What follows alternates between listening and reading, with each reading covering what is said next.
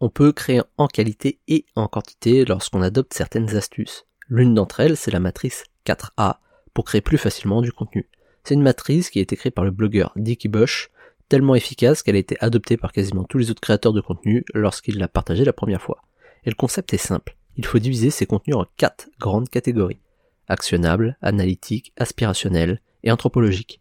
D'où les 4 A. Actionnable, c'est un peu comme un mini tuto. De mon côté, je pourrais dire par exemple, voici 4 astuces pour gagner du temps dans sa journée. Analytique, là on est plus sur le côté statistique. De mon côté, c'est lorsque je partage une publication du style une étude démontre qu'on est efficace quand on travaille seulement 20 heures par semaine. Et aspirationnel, là on est plus sur du storytelling pour vous encourager à faire la même chose. C'est le coup du si j'ai réussi à le faire, il n'y a pas de raison pour que vous n'y arrivez pas vous aussi. Et anthropologique, enfin là je suis plus dans l'analyse de fond, le pourquoi du comment.